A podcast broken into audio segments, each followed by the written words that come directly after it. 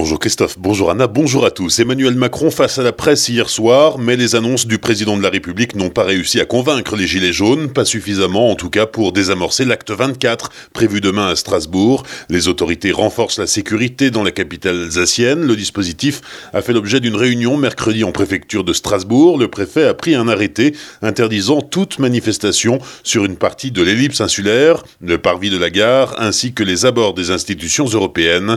Les marchés du centre-ville remballeront à midi et demi. Certains magasins fermeront temporairement leurs portes. La manifestation qui n'a pas été déclarée en préfecture débutera à 13h, place de l'Étoile.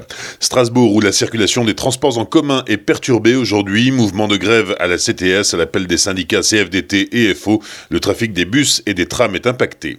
Conseil municipal hier soir à Célestat, en ouverture, le maire Marcel Boer a officialisé la convention de mécénat conclue entre la bibliothèque humaniste et le Crédit Mutuel à hauteur de 50 000 euros. Le centre-ville faisait aussi partie des débats. En termes de politique foncière, la ville va attribuer plus de 8000 euros de subventions pour l'embellissement de l'habitat. Bertrand Godin estime que le dispositif d'aide est à la traîne et que l'enveloppe prévue en 2019 ne sera pas utilisée. Pour Stéphane Klein, il faut des initiatives plus fortes pour inverser la tendance et éviter la paupérisation du centre-ville.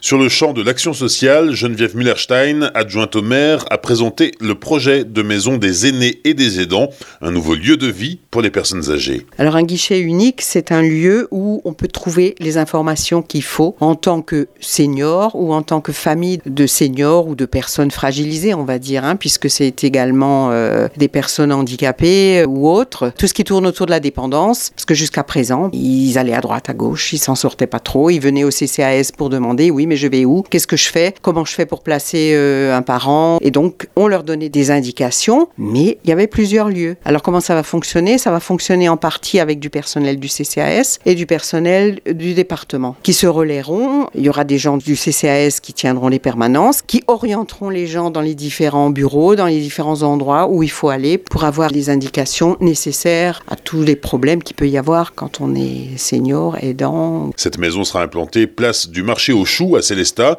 et nécessite un investissement de 300 000 euros, financé pour moitié par la ville et pour moitié par le conseil départemental du Bas-Rhin. L'opposition émet des réserves. Pour Fabienne Felsbart, les chiffres du diagnostic utilisés pour justifier ce projet ont 10 et sont bien trop incertains. Pour Caroline Rice, les services existent déjà et le projet ne répond pas à la demande des habitants qui, selon elle, n'ont pas été associés. Le projet a finalement été adopté malgré l'abstention des deux groupes d'opposition. Moins polémique, une subvention de 6300 euros a été allouée à l'AGF de Célestat, une association qui là aussi œuvre en faveur des personnes âgées. Le conseil municipal a encore voté une subvention de 1000 euros pour la reconstruction de Notre-Dame de Paris, une somme qui correspond aux recettes de la bibliothèque humanitaire durant le week-end de Pâques. Enfin, il a été question hier soir des aides aux associations sportives.